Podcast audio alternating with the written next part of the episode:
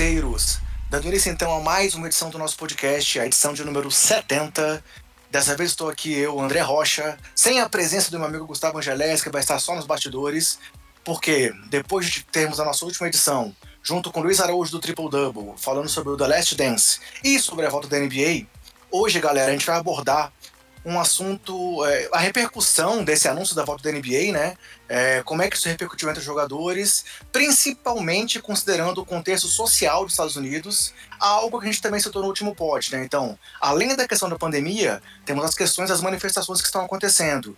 Então, a, o anúncio da volta da NBA repercutiu bastante com posições contrárias e é, a favor desse retorno nesse momento.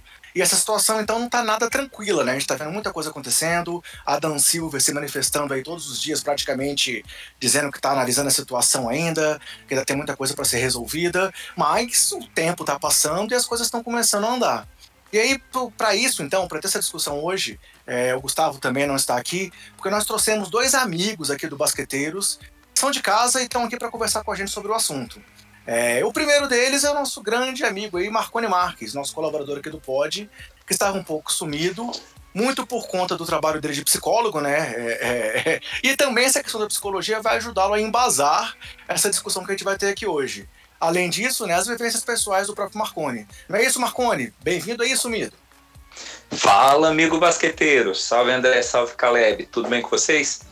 Gente, agradeço muito o convite. Estava sumido, como o André falou é, é, as demandas mais ligadas à psicologia estavam consumindo tempo de uma forma mais puxada e tal, então não estava conseguindo contribuir muito com o André e com o Gustavo aqui no Pod, mas fiquei super feliz com o convite para participar hoje e o tema super oportuno, super pertinente.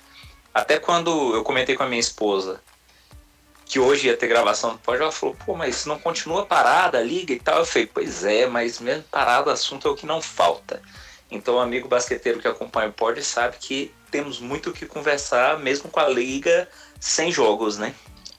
Isso aí. E como o Marconi falou, já deu aí as boas-vindas ao Caleb. O outro convidado de hoje é o Caleb Pérez. Ele participou com a gente, cara, no nosso longínquo podcast 14, quando convidamos aí um ouvinte para participar do nosso bolão. Então, o Caleb também já esteve por aqui, também é amigo aí do nosso projeto, e a gente trouxe ele aqui para falar também, trazer as vivências dele nessa discussão aí sobre as questões sociais e raciais que estão envolvendo a NBA nesse momento. Bem-vindo de volta aí, Caleb, beleza? Beleza, André, tranquilo, galera. Como vocês estão aí? Beleza. E aí o Caleb, pessoal, tá muito ativo no, no, nas redes sociais, no Twitter, tratando esse assunto. Por isso que a gente também pensou que ele poderia agregar aqui nessa nossa discussão. E galera, então antes de entrar no assunto propriamente dito, é, vou dar só aqueles recados gerais para vocês que acompanham o trabalho aqui do Basqueteiros. Nosso podcast está nos principais agregadores, sempre com o nome Basqueteiros. E estamos nas redes sociais com o nome do usuário BasqueteirosNBA. Lembrando sempre que o Twitter é nosso principal canal aí de comunicação com vocês, onde a gente sempre, sempre tenta ficar ativo. E lembrando também que a gente tem postado as últimas edições do podcast em áudio no YouTube. Então, se para você é mais fácil acompanhar no YouTube do que por algum agregador ou no Spotify, pode ver nosso trabalho por lá também. E aí, é, lembrando também que a gente fez, estava trabalhando uma trilogia com, com, relação ao Hall da Fama, falta ainda o episódio sobre Kobe Bryant, mas tem episódios muito legais sobre Kevin Garnett, sobre Tim Duncan, além de uma conversa que a gente teve com Marcelo Correge sobre esse novo momento do Chicago Bulls, e a última edição, como eu já falei, que a gente discutiu The Last Dance com o Luiz Araújo do Triple Double. Então, galera, vamos ao que interessa e vamos falar aí sobre a NBA e essa situação toda envolvendo Black Lives Matter.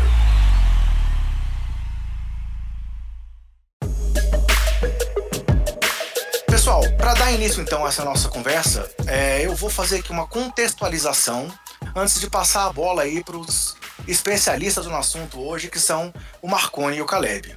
É, a gente sabe que lá no dia 25 de maio, os Estados, os Estados Unidos passaram por uma grande, é, um grande movimento desde então, que foi o dia da morte do George Floyd que foi assassinado brutalmente ali por um policial. E esse, essa ação é, trouxe toda a questão racial de volta. Não é a primeira vez que isso acontece, não, não vai ser a última. E também não é a, a, última vez que tem uma grande repercussão. Tivemos até um caso agora já recente, nessa, nessa última semana, mais um assassinato que está repercutindo. Mas por algum motivo especial, esse caso do George Floyd tomou proporções gigantescas. Não se sabe se é por essa questão que a gente está vivendo aí da pandemia, todo mundo é, ao mesmo tempo preso e observando o que está acontecendo, mas houve uma movimentação muito grande após isso, extrapolando inclusive as fronteiras dos Estados Unidos, chegando à Europa, chegando aqui ao Brasil, com movimentos também assim é, é, lutando pelos direitos é, civis e contra o racismo. É, e aí, essa situação toda tem também uma ligação direta com a NBA algo que também sempre aconteceu devido às manifestações dos seus atletas e devido a, ao fato de que 80% dos jogadores é, são afrodescendentes, né? São, são, são é, é, e lutam sempre por essas causas. e aí, tem alguns nomes que ficaram diretamente ligados a essa situação e que trazem a NBA para esse contexto. O primeiro é o ex-jogador e campeão pelo San Antonio Spurs, Stephen Jackson, que era amigo pessoal do George Floyd. E aí, inclusive, é, pensando no Stephen Jackson, já teve até aquela imagem icônica dele com a filha do Floyd nos ombros é, e, a, e, a, e, a, filha dele dizendo que o papai mudou o mundo tal. Então, a expectativa é que realmente esse movimento perdure até trazer resultados mais positivos. E aí, só uma curiosidade aqui: a filha do George Floyd se chama Gianna. É, ou seja, é a segunda vez esse ano de 2020 que uma Giana, por uma situação é, bem, bem complicada, né? Bem, bem tensa, bem triste, é, emociona aí o mundo da NBA e o mundo como um todo. Além do Stephen Jackson, grandes nomes como Kareem Abdul-Jabbar, Bill Russell, Malcolm Brogdon, que foi muito ativo nas manifestações, Jalen Brown, Carl Anthony Towns, Giannis Antetokounmpo, Stephen Curry, que levou toda a sua família para a manifestação, Clay Thompson, e mesmo Michael Jordan, que sempre foi criticado é, por não se envolver em situações muito polêmicas, inclusive foi uma coisa que foi muito retratada no documentário The Last Dance, também veio a público se manifestar e inclusive fez uma doação impressionante de 100 milhões de dólares é, é, é, para causas é, raciais e de direitos civis nos Estados Unidos. Então, o movimento a, a, trouxe os principais nomes da NBA realmente para essa discussão. Claro, sem excluir LeBron James, mas sobre o LeBron a gente vai falar um pouco mais para frente. E também tivemos nomes que falaram sobre isso é, de fora das quadras, como Steve Kerr, Greg Popovich e muito o próprio Adam Silver, que é o comissário da NBA. E outro nome que foi muito interessante da gente ver participar dessa discussão foi o pivô Enes Kanter, que é turco, então assim, é, também sente na, na pele um certo preconceito por um outro caminho, ao mesmo tempo que ele é muito ativo politicamente com as questões que envolvem o seu próprio país, mas não se eximiu de dar a cara a tapa e aparecer ali apoiando o movimento. E aí, na sequência do que aconteceu, da morte do George Floyd, das manifestações, foi quando houve aquele anúncio pela NBA no dia 4 de junho de que a liga retornaria a partir de 31 de julho, data essa que foi depois antecipada para o dia 30 de julho, é, com 22 equipes, fazendo alguns jogos de temporada regular, depois indo para os playoffs. Tudo isso numa bolha, entre aspas, né? Que eles preferem chamar de campus, que vai ser montado em Orlando, é, em um resort da Disney. Então, é, mesmo nessa situação toda, envolvendo, além dessa questão toda das manifestações raciais, também a própria pandemia do coronavírus, que ainda está muito forte nos Estados Unidos. É, a, própria, a própria Flórida é um local onde está muito pesado ainda de contaminação, mas a NBA decidiu voltar. E aí, quem vai participar dessa bolha? Só para deixar uma lembrança aqui para vocês. É, os 16 times que estavam na zona dos playoffs e mais seis times que estavam a até seis vitórias do oitavo colocado em cada conferência. E aí, com esse critério, ficaram nove times do leste e 13 times do oeste. É, aí cada time vai jogar mais oito partidas, e ao final dessas oito partidas de temporada regular, os oito primeiros colocados de cada conferência vão para os playoffs, ainda no formato leste-oeste. Cogitou-se que talvez isso mudasse, mas isso não aconteceu. Mas tem mais um detalhe: se entre o oitavo e o nono colocados a diferença for de menos de quatro jogos, haverá uma disputa direta entre esses dois times para saber quem fica com a oitava vaga. Então, essa é o formato do que vai acontecer na NBA, só para quem estava ainda sem saber direito algum detalhe de como é que foi feito a estrutura da disputa. E aí, posteriormente, a NBA divulgou novas informações sobre quando vão começar os treinamentos, quando time, os times vão para Orlando, que vai ser no dia, a partir do dia 7 de julho, quando vai acabar a temporada regular, que é o dia 17 de agosto, quando serão as semifinais de conferência, que serão no dia 1 de setembro, as finais de conferência, que serão no, no dia 15 de setembro, E a final da NBA que vai acontecer até o dia 12 de outubro.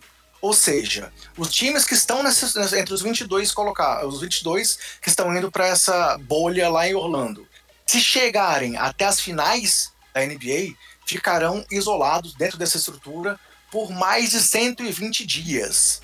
É, e isso é um dos fatores que está fazendo rolar muito questionamento também por parte de alguns jogadores. É, na época que foi divulgada a questão da, da, da liberação, o sindicato dos jogadores foi ouvido e, e assim, a gente entendeu que os jogadores estavam comprando a ideia, mas não foi isso que apareceu depois. E um dos critérios que estão questionando, além da questão do, do Covid e principalmente das questões raciais, também é essa questão do isolamento.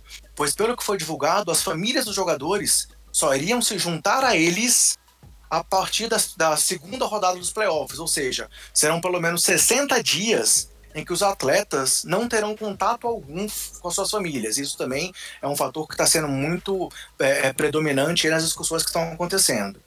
É, e aí esse isolamento, junto com as questões de saúde pública, é, que envolvem desde os funcionários que estarão é, dentro desse resort, aos técnicos que têm mais de 65 anos, é, as famílias que também vão estar lá e que podem estar sendo, colo é, sendo colocadas em risco, ou a grande quantidade de testes necessária para manter essa estrutura, com a ideia que sejam feitos testes constantes com os jogadores. E aí, sei lá, se um jogador por algum motivo teve que sair de lá, ele vai ter que voltar, ficar 10 dias em quarentena, realizar pelo menos dois testes. Então a estrutura toda é muito pesada. É, tudo isso, aliado ao movimento antirracismo, é, torna a situação cada vez mais delicada e mais tensa nos Estados Unidos. E aí, entrando nesse último aspecto, que vai ser o foco do pod, é, que são as questões raciais, é, não quero me alongar demais, mas a ideia é continuar só fazendo essa linha para abrir a discussão. É, a, questão dos jogadores tem sido muito importante. Kyrie Irving, principalmente, foi o nome que veio a, a público contrário a essa estrutura que está sendo montada. Mas ele não foi o único. Além dele, Avery Bradley também se manifestou. É, o próprio Stephen Jackson, que é um ex-jogador, mas ele falou também de que todo esse movimento poderia é, tampar o que está acontecendo nos movimentos sociais. Dwight Howard também se manifestou contrário, mas depois parece que ele mudou de opinião, porque depois saiu uma notícia de que os Lakers estão fechados com a participação. Mas são vários os nomes, e assim, e esses nomes são só os que vieram a público se manifestando mas parece que entre 60 e 80 jogadores já estavam nesse grupo que estava contrário ao retorno. E aí essas pessoas que se manifestaram deram declarações muito fortes, citando racismo estrutural, a questão da colonização como uma questão de opressão, e sendo que o Kairi chegou a dizer que ele abriria mão de tudo pela luta que eles estão travando.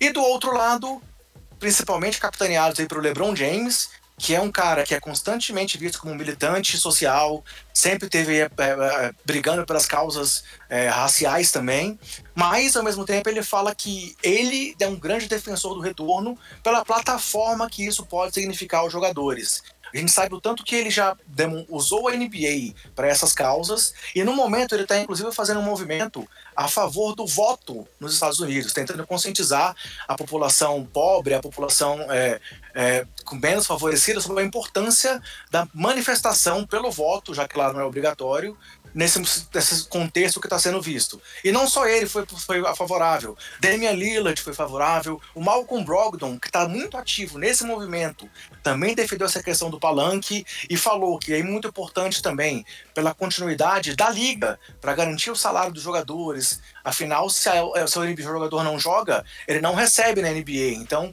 é, tem vários fatores envolvidos também para o lado positivo. Mas é, a grande questão que está sendo defendida por quem defende o retorno é que a situação seja uma plataforma muito maior e que haja muito mais holofotes para esse movimento do que pela participação dos jogadores nas ruas, onde eles são apenas, entre aspas, mais um dentro do movimento. E aí, perante isso tudo, a NBA, é, pela voz do Adam Silver, diz que realmente não é uma situação ideal e que talvez não vá ter todos os jogadores disponíveis, mas que eles estão tentando fazer o melhor possível para ouvir os jogadores e criar o melhor contexto possível. Ele também já disse que não haverá punição para quem não jogar, mas, ao que se deu a entender, eles ah, têm essa questão salarial, de que quem não jogar é, não vai receber. A não ser que apresente uma demonstração de que ele é do grupo de risco ou alguma situação assim. Então, na próxima semana, no dia 24, é o prazo para que os jogadores se manifestem é, se eles vão jogar ou não nesse formato. E aí no dia 25, é, quem não tiver por algum motivo específico, se manifesta para que a NBA avalie a situação ou não. Enfim, sei que eu falei pra caramba, foi quase um monólogo aqui esse começo do podcast, mas era só para poder fazer essa linha temporal. E aí, Marcone, Caleb, alguma coisa que eu tenha esquecido sobre essa linha de tempo? Ou posso passar a bola para vocês para tratarem do assunto propriamente dito aí, trazendo principalmente as vivências de vocês, cara? E aí, André, pensando também que a gente está falando de algo que extrapola a liga de uma forma tão, tão intensa e tão severa, eu fiquei muito triste com uma das coisas que você falou no início é, é, é da contextualização que você trouxe quando você citou o caso do George Floyd, você falou assim: não vai ser a última vez. Cara, e como é triste pensar assim, né? Porque a gente tá aqui reunido pelo amor à bola laranja, como a gente diz, né? Pelo amor ao basquete. Mas essas situações todas a gente não tem como fechar os olhos para ela, como não entender que os caras que estão lá na liga, eles também são cidadãos e que eles têm, pelo alcance de mídia, pelo alcance de imagem, a obrigação até moral de, de se posicionar em relação a temas críticos. Né? Esse é um ponto também que eu acho que convém a gente bater um papo. Atletas têm que se posicionar sim ou não, né? A respeito de quem, que medida. A gente está falando no caso de, do tema que a gente está abordando hoje, que é o racismo, a gente está falando de algo que envolve ética, a gente está falando de algo que, que dói na humanidade, né? E que é, é o que a gente tem que ter uma luta constante para poder reverter e para não precisar mais pensar que uma situação daquela não vai ser a última. Então, os caras têm que se posicionar. Né? Em alguns casos, é, é, recentemente eu participei com uns amigos da gravação de um, de um vídeo para esquina do pensamento a respeito do, da questão de racismo e a gente falando alguns temas são passíveis de debate, né? A gente vê, por exemplo, o Nenê, que é um dos brasileiros lá na liga, ele tem um posicionamento político que muita gente contesta, mas ele se posiciona. Só que a política dá para a gente debater. Racismo não tem debate. O debate que a gente precisa ter a respeito de racismo é quais são os impactos, como a gente vai combater isso, como que a gente vai. Não tem um debate de certo ou errado. Isso aí é ponto pacífico. Então a gente tem que pensar, sim, tem que posicionar. É o exemplo que você trouxe do Jordan, né? E foi bem bacana você trazer a relação com o Last Dance, porque o pessoal é, é, daquela minha geração e, e, que assistia na Band não tinha acesso a tanto detalhe assim, não tinha tanta informação que nem hoje tem disponível. E aquela questão dele não se posicionar e ser cobrado por isso, e ele dar uma resposta tão enfática como é que ele deu, que ele deu agora, eu acho que é de uma riqueza gigante. E aí, até para passar a palavra para o Caleb, ainda falando dessa questão da manifestação, nunca é tarde de lembrar que nas Olimpíadas lá no México, em 68, os Panteras Negras já fizeram uma manifestação, né? No atletismo, os caras ergueram o punho fechado e se manifestaram, e aquilo foi caos. Os caras foram é, é tiveram uma repercussão imensa daquilo. Então, o atleta de basquete, o atleta da NBA, uma liga global com tanto impacto em tantos países, jogadores de tantos países representados ali, os caras têm que se posicionar assim. Não. É, lembrando essa lembrança que ele trouxe aí das Olimpíadas é, de 68, o outro rapaz que é, nessa aí os americanos eram o primeiro lugar, terceiro lugar, né? Que é, é, eles conversaram com outro rapaz que por acaso é italiano, se ele se importava deles fazerem um gesto, né? E é, um gesto, ele falou que não se importava, que ele inclusive apoiava a causa, e por causa disso ele foi boicotado das próximas Olimpíadas na Austrália, que na época era um país, que no caso ainda é, mas é, na época era, era é, mais evidente, é um país que praticamente é, é tinha um apartheid contra o indígena de lá, né? Uhum. Então, para você ver o nível de, de onde, às vezes, o atleta ele é levado a não se posicionar porque ele sabe que, é, no final das contas, ele vai sofrer consequências é, daquele posicionamento dele. A NBA, ao que parece, ou pelo menos o que tenta se vender, né, é uma liga que não vai é, punir seus atletas por falarem, ou como a NFL fez com o. Esqueci o nome dele? Cara, me fugiu o nome? nome dele aqui agora também. Kaepernick, é Colin Kaepernick. Isso, exatamente. Isso, exatamente. É um rapaz que se ajoelhou, né? E aí eu acho que dá para levar até para um outro debate, né? Que é uhum. da, da, da, violência que estão tendo nesses protestos nos Estados Unidos, onde as pessoas dizem que era preciso fazer um protesto pacífico. O Colin Kaepernick fez um protesto pacífico e ainda assim ele não foi ouvido. Então, é, me parece muitas vezes que as pessoas elas não querem ouvir, é, nem de um jeito nem de outro, eles não querem que, que se fale nisso e que as pessoas negras continuem morrendo. É, é, a questão do, do protesto pacífico ou não, Caleb, é, foi muito bacana você trazer essa questão. Olha a coincidência, naquelas lembranças do Facebook, hoje abriu para mim aqui que há sete anos onde estava tendo uma série de manifestações no Brasil, acho que já estava rolando esse tema de Black Bloc, eu postei o uhum. seguinte: sinceramente, antes mesmo de entrar no mérito sobre os motivos e objetivos das manifestações em todo o Brasil, em uma coisa eu acredito: o respeito à ordem, aos limites e à lei. A partir do momento que partem para o vandalismo, para a destruição da propriedade pública ou privada, o Estado tem que intervir, intervir de forma severa e exemplar. Cara, quando o Facebook trouxe essa lembrança para mim hoje de manhã, a gente já com o agendado, a gente vendo tudo que está acontecendo, eu parei e pensei, em que diabos, qual contexto daquela época eu fiz é, é, é, é, essa postagem com essa linha de raciocínio, com esse fundamento? Porque hoje, e aí, claro que a gente não está fazendo aqui, amigo basqueteiro, nenhum tipo de apologia é, é, à desordem, a vandalismo, nada disso. Mas hoje, como que um protesto pacífico teria um alcance? Eu vou, vou dar um exemplo de protesto pacífico que todo mundo conhece, que é a questão de greve, né? Algumas greves, elas são notadas de imediato, tipo greve de serviço de transporte, greve de serviço de limpeza. Agora, uma greve de professor é só sentido daqui a uma geração. Será que realmente uma greve tão silenciosa vai dar um resultado? No caso do racismo, e foi muito bacana que o, o próprio Popovic falou isso e ele né, se colocou. Na minha posição de branco, eu faço essa crítica. É, chega uma hora que ninguém aguenta. Chega uma hora que não dá mais. Chega uma hora que não dá somente para eu ir para uma passeata com uma faixa e publicar uma nota de repúdio. Porque a gente está falando não só de situações de exclusão, a gente está falando de vida. Não, assim, ninguém tem sangue de barata também, né? Assim, ainda que você possa pensar, possa acreditar que tática é mais é, benéfico você ter uhum. é, um protesto meramente pacífico, é, ainda assim, vocês têm que entender que são pessoas ali protestando. Elas estão com raiva, elas estão com ódio, elas estão morrendo nas ruas. Né? É, a polícia é, no Brasil, é, a 23 minutos, mata um jovem negro. Né? É, é, é, preciso compreender que as pessoas. Teve um protesto ante, ontem, anteontem em São Paulo por causa do menino Gabriel, de 15 anos.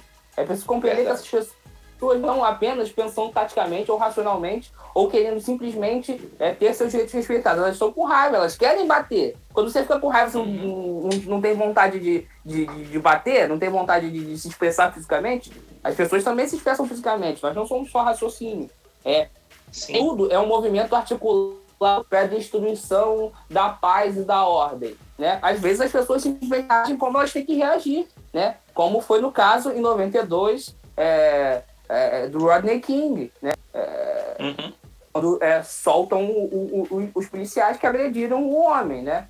É, é, aí as pessoas não estavam simplesmente nós vamos destruir Los Angeles porque amanhã nós vamos propor que a polícia acabe. Nós vamos destruir Los Angeles porque nós somos putos, nós estamos nervosos, né?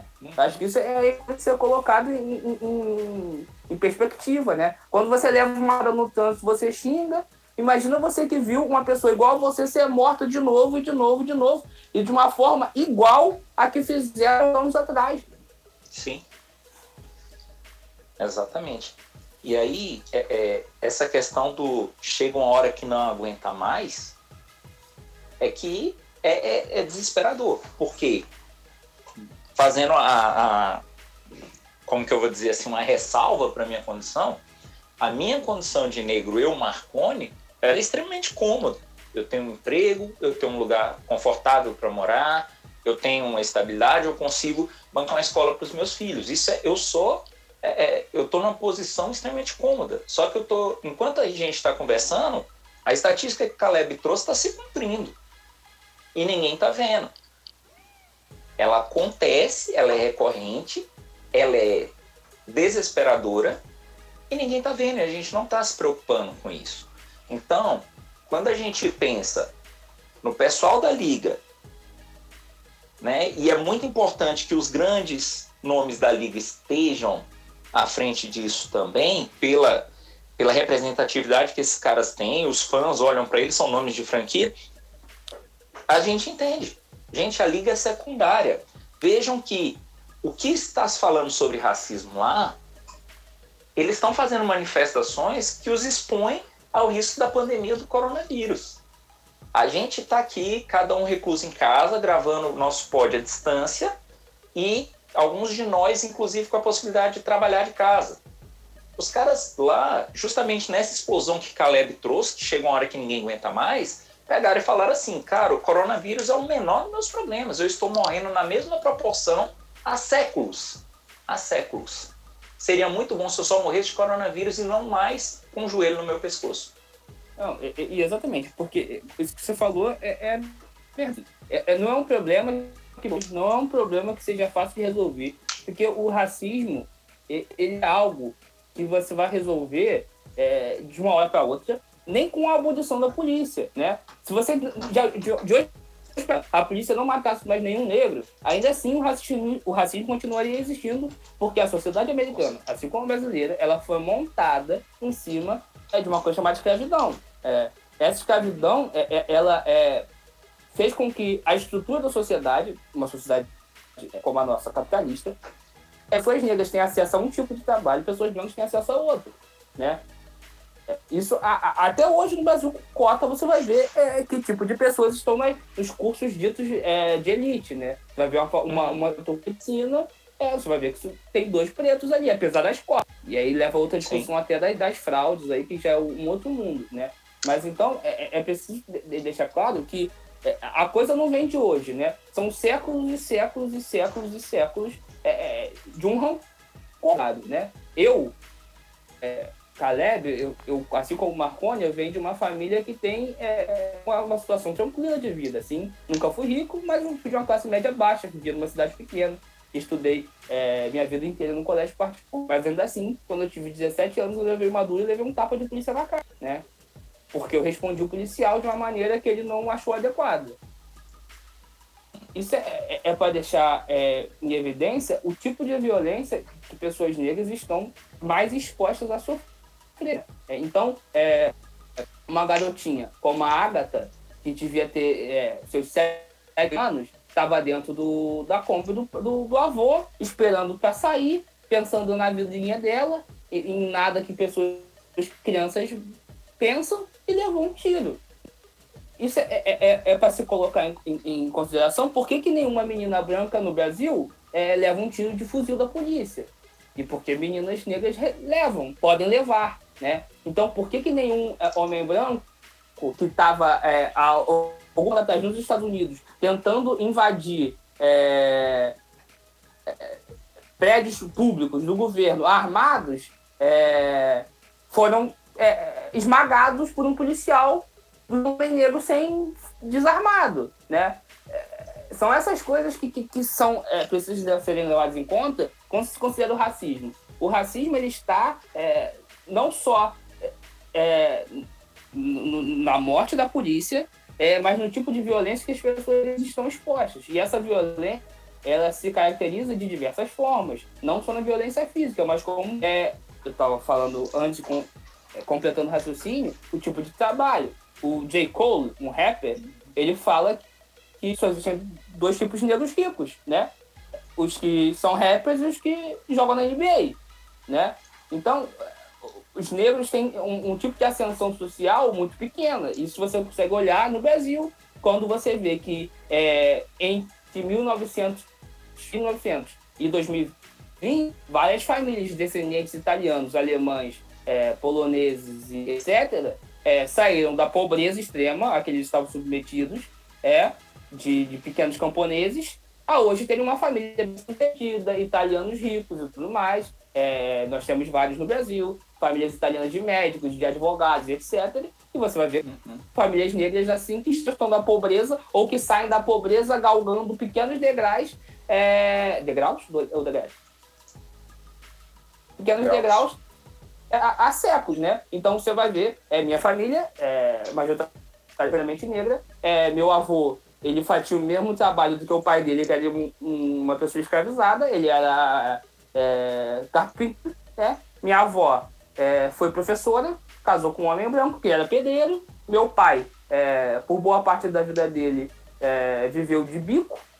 Até eu que tenho o que vou me formar no ensino superior, né? Então foram anos e anos para hoje eu ter uma vida é, que meus, e meus avós e meus bisavós não tiveram. Então, Caleb, o que você trouxe também é muito importante para a gente pensar no que é o racismo estrutural, né? Tanto que nós brasileiros estamos sujeitos, quanto nos americanos, e como você bem disse, né? Duas nações construídas à base de escravidão, e como isso se reflete. Quando você falou das profissões, uma vez eu vi um comentário que eu vi que eu achei muito interessante. O cara falou assim: ok, você tá, saiu e foi num restaurante, qual a cor da pessoa que está te atendendo? Né? É, nos, nos, serviços fundamentais que você tem de início de, de, de, carreira, qual a pessoa que te atende? Né? Quando você pensa num serviço essencial como é, manutenção e limpeza, qual é a cor da pessoa que está te atendendo? Como que essa pessoa pode sair dali e você também encontrar uma pessoa negra dentro do gabinete do prédio que aquela pessoa trabalha, né? Porque a gente está falando de algo estrutural, de algo que foi construído há muito tempo e que tem um impacto tão severo, tão severo, tão severo, que o próprio negro, muitas vezes, sem perceber, replica isso. E ele se dói, com certeza. Eu vou contar uma situação que passou comigo que foi até engraçada, assim. Eu fui de férias uma vez para Salvador e fiquei na casa de, de um primo meu, que hoje é, é padrinho do meu filho e tal. E o cara é branco caucasiano, sabe? A gente pegou um dia, ah, vamos sair tomar uma. Fomos no, no, no aeroclube, eu entregando a idade, porque isso já tem tempo. Estamos lá batendo um papo tal. Sentamos numa mesa de restaurante. O garçom, negro, como a grande maioria da, da população de Salvador, veio de lá para cá, entregou um cardápio para mim e um cardápio para meu primo. Só que o cardápio do meu primo tava em inglês em dólar. Aí a gente olhou assim, começando a dar risada, e meu primo falou: Não, velho, hoje o turista aqui é ele. Eu também sou daqui de Salvador. Veja que detalhe, né? Porque tem um cara branco e um cara negro sentado numa mesa. O cara branco é o gringo que vai pagar em dólar. Né? Então, assim, a gente repete isso no dia a dia. Por quê? Porque hoje a gente não tem estruturas muito bem feitas, muito bem fundamentadas, para poder tirar a gente desse lugar, para poder mover a gente desse lugar. E você falou muito bem, e eu fiquei pensando aqui, ah, não estamos falando só da questão da morte. Morrer de um tiro de fuzil, a gente está falando de algo extremamente desesperador e praticamente instantâneo. Só que todos os dias nós estamos matando as comunidades negras aos pouquinhos, a míngua quando a gente não dá uma oportunidade de emprego, quando a gente é entrevistador numa banca de emprego e a gente deixa que isso enviese nossa decisão, independente da condição dos candidatos. Do mesmo jeito que a gente não tem respeito por uma pessoa que é negra, que faz um trabalho que, na, no nosso entendimento, talvez não seja um trabalho tão valoroso, tão digno, a gente está matando, literalmente, esse cara aos pouquinhos né, com, com dose de crueldade, com tortura. Então, e aí trazendo para a questão da NBA, né? a gente faz um paralelo com o futebol, que a gente vê um monte de atleta de futebol aqui no Brasil que hoje ganha mundos e fundos, que fala, o cara saiu da miséria. A gente tem isso um pouco concreto na nossa realidade, sabemos que é um em um milhão, mas a gente vê. Na NBA, os caras que estão jogando lá também, a maioria deles não nasceu berço esplêndido. A maioria deles teve muita dificuldade. O discurso do Kevin Durant com a mãe dele é uma coisa maravilhosa de se ver. E eles têm que se manifestar. Eles precisam se posicionar. Se a liga vai voltar ou não, em relação à luta pelo racismo, isso é irrelevante. E olha que a gente está falando da liga que a gente ama, que o pode existe para discutir essa liga. Se a liga vai voltar ou não, pela questão do racismo, isso é relevante. Se os caras falassem, vamos sacrificar todas as ligas de esporte profissional para acabar o racismo, se em tese isso fosse possível, cara, não tinha nem o que se pensar duas vezes. Não tinha o que se pensar.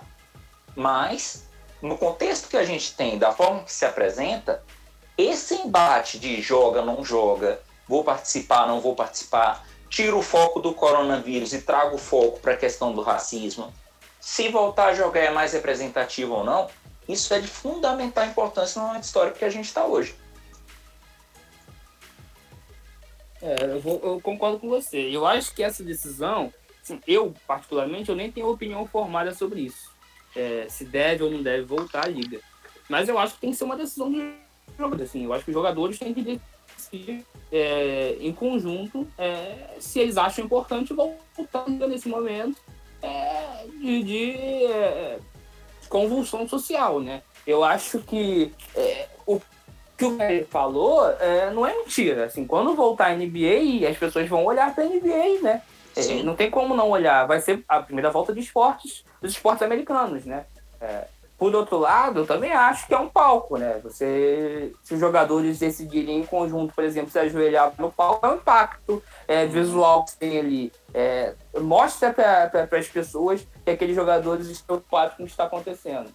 É, é eu acho que existem é, vários lados a se considerarem, né? mas que eu, eu acho que o, o, o Kyrie tem recebido ultimamente, até porque pelo histórico dele de tomar posições meio esdrúxulas, né?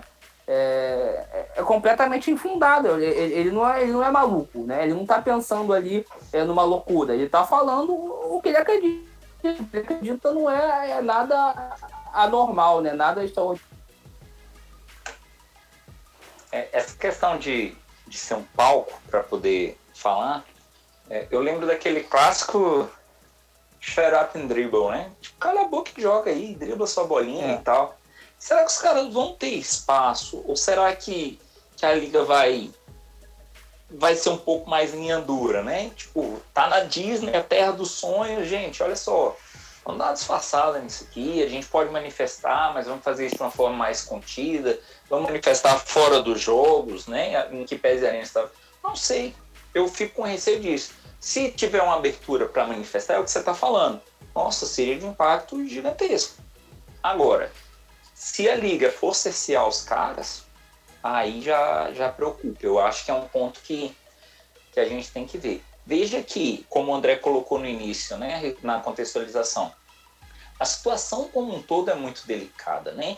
Desde a gente pensar na questão do corona, que os caras estão no, no, no momento bem delicado lá, distanciamento de família e a questão de entender que o país está em ebulição. A minha dúvida, e aí como, como eu brinco com o pessoal, né, a opinião pessoal particular individual da minha pessoa é quando que essa ebulição vai estourar também para outros, que nem o exemplo da manifestação que você falou em São Paulo, que, diga-se passagem, foi reprimida de uma forma extremamente é, é, inadequada. Mas assim, quanto que isso vai estourar? Quanto que a gente vai sentar e bater um papo que nem a gente está aqui no pódio hoje, conversando, falando da importância disso, entendendo que tem coisas que podem ser feitas ou não. E se preciso, a gente descer e sair para rua e dar a cara para bater. A gente tem que pensar que isso é, é premente. Não, é, eu, eu, eu sou, gosto muito de um autor chamado Francis Fanon. Eu não sei se você conhece, Marconi. Quem? Repete, por favor. Francis Fanon. Não. Ele é um psiquiatra é, mexicano, né? Lutou é, na e isso em 1940. Ele nasceu em 1920 e pouco, um pouco, não, 20 e pouco e, na, e morreu em 61. É, 1961 de câncer no sangue, leucemia. É, ele é um autor que ele vai fazer uma, ele participa ali, né? Ele né, dentro do Império Colonial Francês, ele vai participar da guerra é, anticolonial de independência argelina, né? E uhum.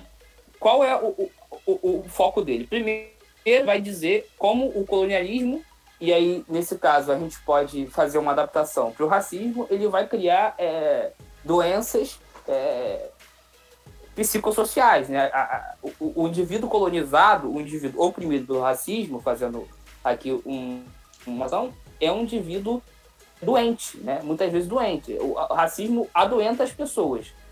E muitas vezes a violência ela é uma forma de, é, como eu posso dizer, é, modificar a pessoa que está se ferindo, entendeu? Então, muitas uhum. vezes, é, quando, por exemplo, é, um preto ao seu lado é morto é, sendo sufocado por um policial, como há não muito tempo aconteceu dentro de um mercado com um monte de gente vendo, e você sai ali é, nas ruas e bota fogo numa delegacia de polícia, ou você é, a pedradas, a pauladas, manda a polícia embora, é, expulsa a polícia daquela rua, aquilo ali é, modifica um pouco é, o núcleo do medo e, e, e da dor, entendeu? Então, Sim. quando você só apanha, é importante você bater. Porque é, batendo, é, você toca é, numa posição de. É, eu sou, não só não sou inferior, como eu consigo é, mudar o que está acontecendo comigo, entendeu? Uhum. Exatamente. Tem um, um, um, trecho do Fanon, se vocês me permitirem, eu gostaria de ler. Só deixa eu achar aqui, que eu postei esses dias no Twitter. O colonizado, e aí você leia colonizado como o negro que sofre racismo, mas você. Uhum. Só como uma adaptação, né? O colonizado, portanto, descobre que a sua vida, a sua respiração, as pulsações do seu são as mesmas que as do Descobre que uma pele de colono não vale mais do que uma pele de indígena. Deve-se dizer que essa descoberta introduz uma agitação essencial no mundo. Toda a segurança nova e revolucionária do colonizado emana disso. Se, com efeito, a minha vida tem a mesma importância do, que a do colono, o seu olhar já não me fulmina, já não me imobiliza. A sua voz não me petrifica, já não me perturbo na sua presença. Praticamente, isso. A sua presença não me afeta nada, Preparo-lhe tais emboscadas que em breve não terá outra saída, a não ser a fuga. Acabou. É, eu acho muitas vezes é, o que acontece é que a violência tem é, um caráter até mesmo pedagógico é, para as pessoas, né? De, de, de, se colocarem não mais como é, a, a à mercê dos acontecimentos, como um barco sem remo, é, à mercê das ondas. A violência muitas vezes é a única maneira, a única maneira de se fazer ouvido, né? Não é de hoje que os pretos no Brasil pedem direitos, que os pretos não se pedem direito. É, Martin Luther King marchou, marchou, marchou, marchou e foi assassinado, né? É, é, Mandela, que as pessoas é, declaram aos céus e à terra, como é, um homem bom e não sei o que, não sei o que lá. Ele ficou preso 20 anos, gente. Foram 20 anos da vida do homem que foram regidos uma cadeia. Uhum. Né? Então, é, ele perdoou todo mundo, ó, que bom pra ele, mas nem todo mundo vai perdoar. E vocês têm que entender isso. A, as coisas não são fáceis.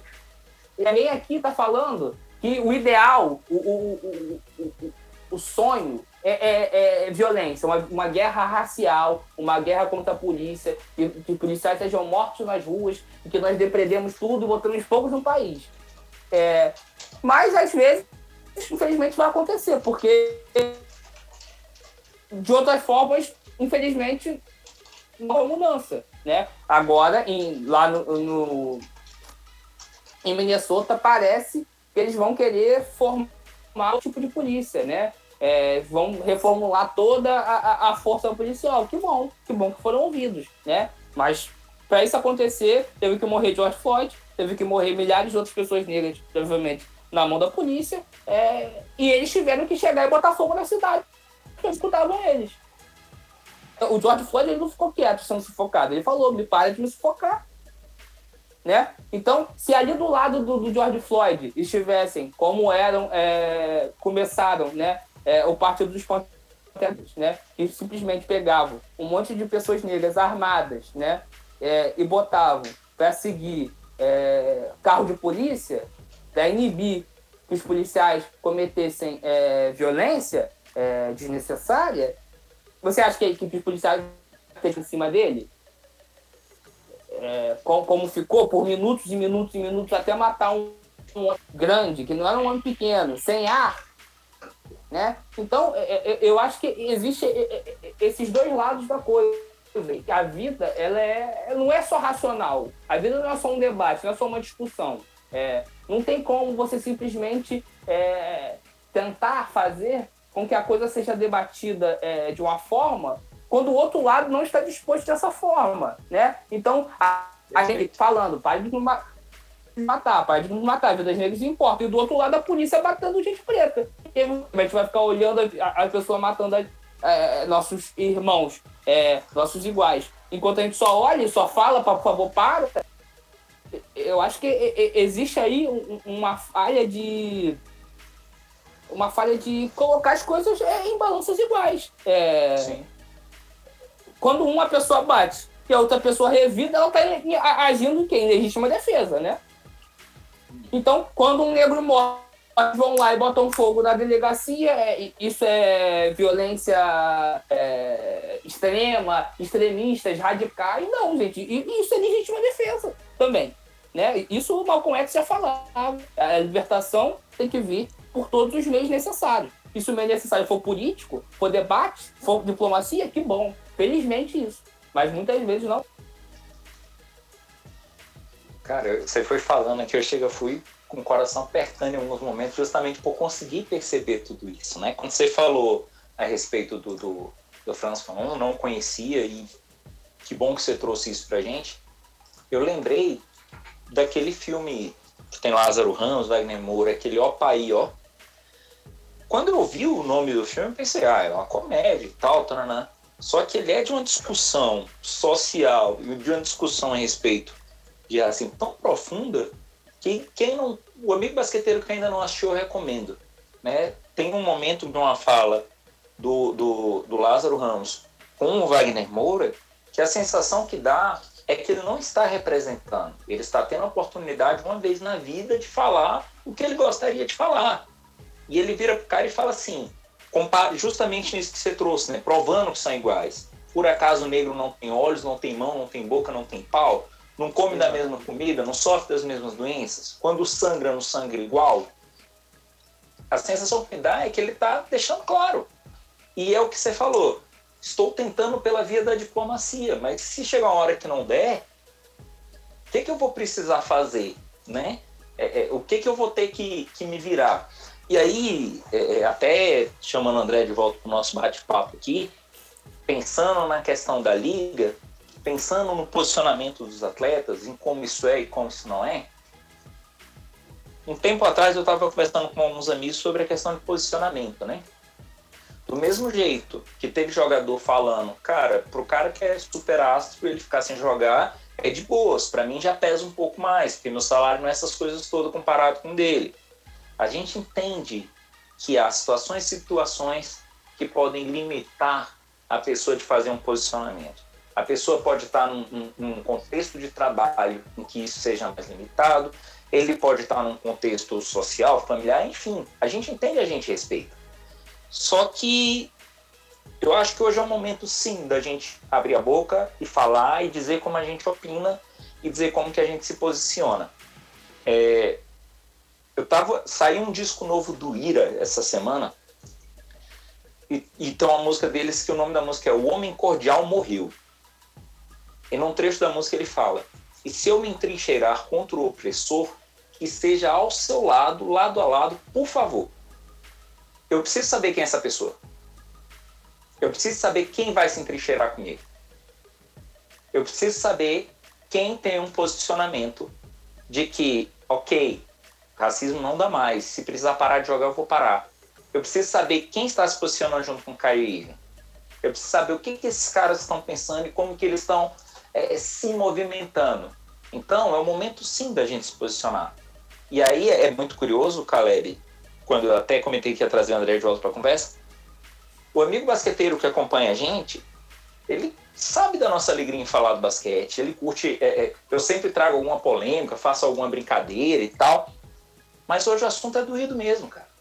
A gente está falando de posicionamento e, e pedindo para o amigo basqueteiro, cara, em alguma medida você consegue se posicionar também né? Seja no seu dia a dia, seja naquele grupo do WhatsApp que você vê que o pessoal está mandando uma coisa que não é adequada. Lembre, muita coisa mudou de contexto. Quando eu era garoto, adolescente, eu via coisas na televisão que eram aceitáveis naquela época. E hoje a gente olha e fala, não, não eram. É que a gente é. não tinha é, é uma maturidade ou um entendimento de como reagir aquilo. Vou dar um exemplo de um programa que provavelmente vocês assistiram e curtiram. Trapalhões. Tinha um sketch nos Trapalhões que era como se fosse numa pensão e eles corriam para tomar banho porque só tinha um banheiro. Então quem chegasse primeiro e tal. E eles corriam, o Mussum sempre chegava primeiro. E aí o Mussum chegava e ficava aquela confusão, os outros querendo passar na frente. E aí eles diziam assim: Não, não, vamos organizar. Vamos fazer o seguinte: o mais velho vai primeiro. E aí eles mexiam a fila dizendo quem era mais velho que o Mussum ia pro último.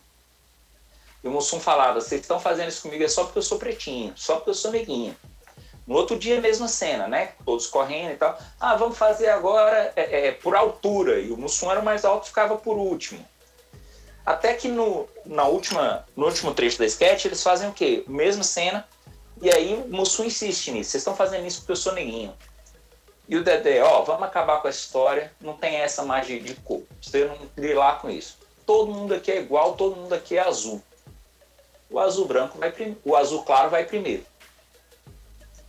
Então, naquela época, a gente via isso e chorava de rir.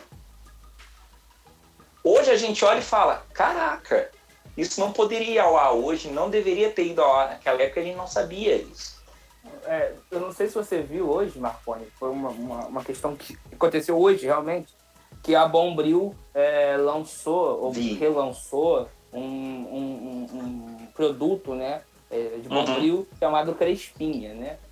Isso. e às vezes eu fico me perguntando em, em, que mundo essa galera vive, né? Porque eu, eu acho que é, duas alternativas, né? É, um, certamente não tem nenhuma pessoa preta que trabalha é, na parte de propaganda é, da empresa que fez esse produto que é Bombril, né? Ou, ou, na própria Bombril, não sei como é que é, né? Não existe nenhuma pessoa preta, só pessoas brancas. E, um, essas pessoas brancas vivem em Marte e não estão vendo nada do que está acontecendo é no planeta Terra nos últimos 10 anos, não estão ocupando nenhuma discussão social. É o que tem Facebook, não tem Twitter, não tem Instagram, né? Ou, o que eu particularmente durante quanto mais eu penso, mais eu acredito nisso, eles chamam de, de propósito. Para gerar é, o embate para eles social. E aí é, é um outro é, lado do racismo, que é usar é, a luta, o, o, o, Como é que é o nome? É, esse sentimento de. de, de é, como posso dizer? De raiva. Indigna... Né, uhum. Indignação, de indignação então, para gerar engajamento para a marca ou para a marca ficar nos trending topics é que seja mal falada, porque não existe é, é, marketing ruim, né? Existe é não ter marketing. Qualquer jeito da, da Bombril estar em alta é, é, é, um jeito dela, dela conseguir aumentar suas vendas, né? Então, eu particularmente, eu estou acreditando nessa possibilidade, porque eu, não, eu, eu me recuso a acreditar é, que não, existe uma pessoa é ou um grupo de pessoas, né, que nem é uma propaganda feita por uma pessoa é, branca Brasil, que não está vendo é, o que está acontecendo ao seu redor. Inclusive, me a acreditar. Eles, eles soltaram a nota sobre esse episódio dizendo que assim que era um produto que já estava no mercado, que não foi um relançamento, que já tinha muito tempo e que eles não faziam nenhum tipo de campanha para o produto, é, mas que eles entendem sim que é inadequado que vão tirar o produto de circulação. Eles soltaram a nota, eu só que aí a gente vi. fica nisso que você está falando, né? Não, eu nunca vi também. Você já viu? Mas é o que você está falando, né? Tipo, até essa nota, né? É, é, é, é muito uhum. bacana. E aí, a gente voltando para a questão da liga, né? Todo mundo que não se posicionava está posicionando. O Jordan, que a gente comentou, o André falou no, no Last Night, a gente comentou, ele falava republicanos também compram tênis, né?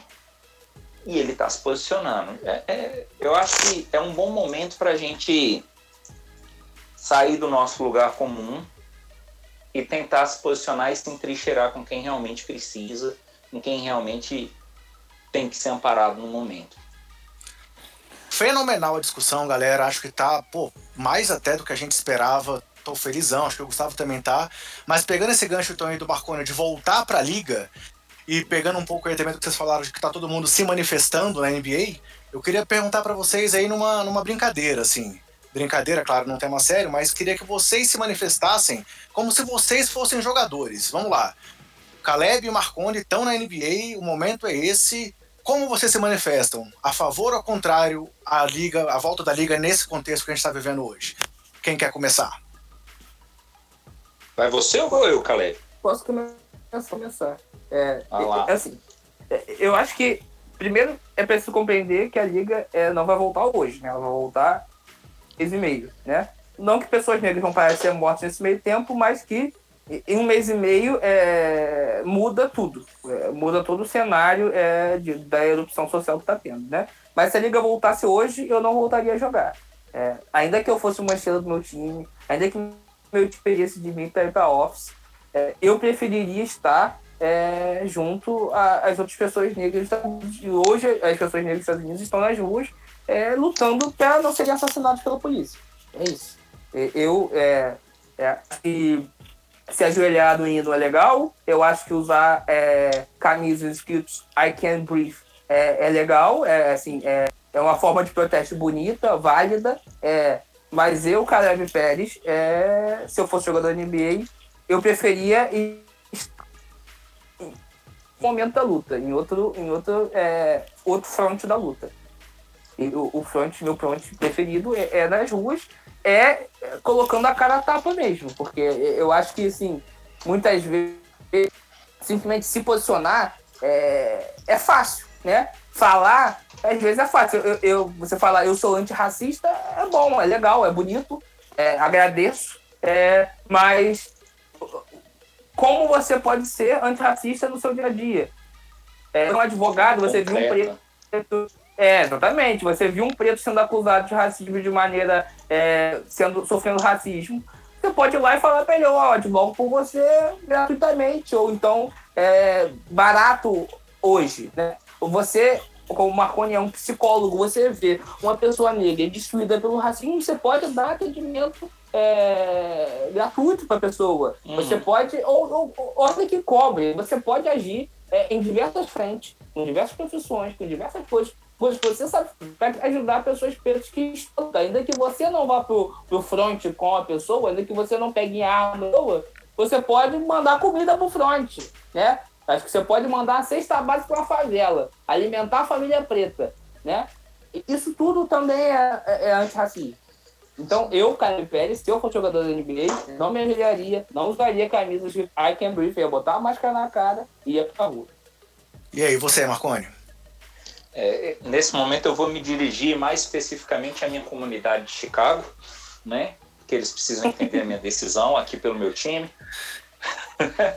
é, eu, eu, entendo o que Caleb trouxe e eu acho que, que isso é muito pertinente. É, eu acho que o momento também não é de voltar. E a questão é como que a gente vai até o dia do retorno. O Caleb falou, não é agora, ainda temos alguns dias. O que, que a gente consegue evoluir de forma concreta até lá? É o treinamento da polícia de Minneapolis, que já foi colocado, é proibir te, é, técnica de estrangulamento, a menos que o policial esteja numa situação de risco.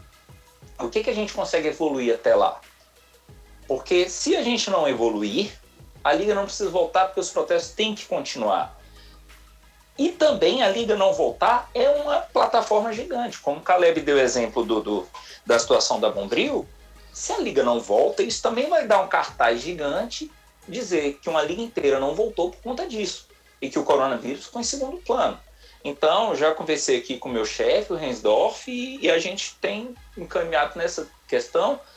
E se a liga realmente for voltar, a gente ainda quer, já acordou de distribuir uma parte dos lucros do Chicago para aumentar ainda mais o NBA Cares aqui para a comunidade negra. Massa. Galera, e assim, a conversa, obviamente, foi pessoal durante toda a manifestação de vocês. Não tinha como ser diferente, era isso que a gente queria. Mas eu quero trazer para mais um lado pessoal como última pergunta. Marconi, pô, tem dois filhos pequenos aí. Quem conhece ele sabe que ele sempre traz informações sobre as crianças, o que elas falam, como é que elas reagem às situações. E o Caleb vai ser pai, né, Caleb? Então, assim, eu queria pedir para vocês, também dando esse contexto, dizerem pra gente qual recado vocês querem deixar pro filho de vocês sobre essa situação que o mundo tá vivendo nesse momento. Desculpa, André, fala de novo a última frase que cortou aqui. Beleza. É, eu queria que vocês dissessem pra gente qual recado vocês querem deixar para os filhos de vocês, para a situação que o mundo está passando nesse momento? Pode começar, Marco. É, um dia a gente estava conversando aqui em casa sobre a questão da quarentena e do isolamento social, e o meu filho mais velho, Pedro, ele tem nove anos, o Marcos mais novo tem cinco. O Pedro falou assim com a minha esposa, mamãe, tem uma coisa boa disso tudo. Quando eu for grande, eu vou poder contar para os meus filhos que eu passei por isso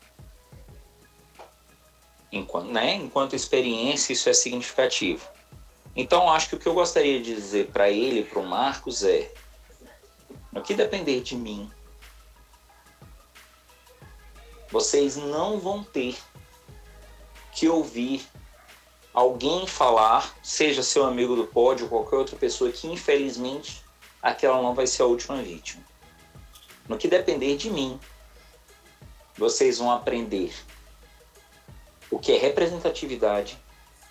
Vocês vão aprender o que é a identidade de vocês. Vocês vão aprender o seu lugar no mundo e vocês vão aprender a resistir sempre que preciso. Às vezes falar assim entra na lista daquelas promessas que o pai faz sem saber se tem como cumprir. Caleb vai ser pai, já vou te dar as dicas de algumas delas. A gente sempre fala, eu sempre estarei aqui. Conte sempre comigo sempre é muito tempo, uma hora a gente vai faltar. Né? Se tudo correr bem e se Deus for bom com a gente, a gente vai morrer antes deles. Então, enquanto eu estiver aqui, no que depender de mim, você não vai precisar se preocupar com isso na hora que for criar seus filhos. Você não vai precisar pensar em como o racismo vai afetar seus filhos da forma com que eu preciso pensar hoje. Eu acho que esse é o recado que eu deixaria para Pedro e para Marcos e que eu tentaria dar o máximo de segurança para eles nesse sentido. É, assim, a minha filha ainda não nasceu, né? Ela vai nascer em agosto, a princípio. Né? Tudo correr como deve correr. E assim, é, o que eu quero dizer para ela é que primeiro papai te ama muito. Né? papai tá quebrado hoje, que trabalhou o dia inteiro na, obra partindo para você. E que tudo que eu quero é que você tenha uma vida feliz. E que o racismo não te impeça de encontrar felicidade no mundo. E que quando você encontrar o racismo, você consiga, é, através do que aprende na sua vida, é, com o que aprendeu comigo, com a sua mãe, com as suas avós, com seus avós, com sua família, é, com seus amigos, você aprenda a, a, lutar. Porque nada na vida é fácil. Eu espero te dar tudo que você precisa, mas infelizmente não é assim que funcionam as coisas. É, o mundo é difícil, o mundo é cruel, é, mas é, você é muito maior que isso, você é muito mais forte. Você é, é tem capacidade de superar isso. É, é, assim como tiveram aí todos os nossos ancestrais, nossos avós, passando por coisas muito mais difíceis e estamos aí hoje, vivendo vidas completas, vivendo vidas felizes, vendo seus filhos crescerem, viram seus netos crescerem. E é isso que eu quero pra sua vida, filho. Que você tenha uma vida feliz da forma como você escolheu. Cara, Perfeito. Acho que as falas de vocês é, é, amarram perfeitamente a condução do nosso assunto aqui. É, espero também aí que as manifestações continuem. É, o que a gente pretendia hoje, trazendo vocês, era realmente ouvir esse outro lado, é, dar voz a quem realmente tinha que falar nesse momento. E, cara, estou super satisfeito com o resultado.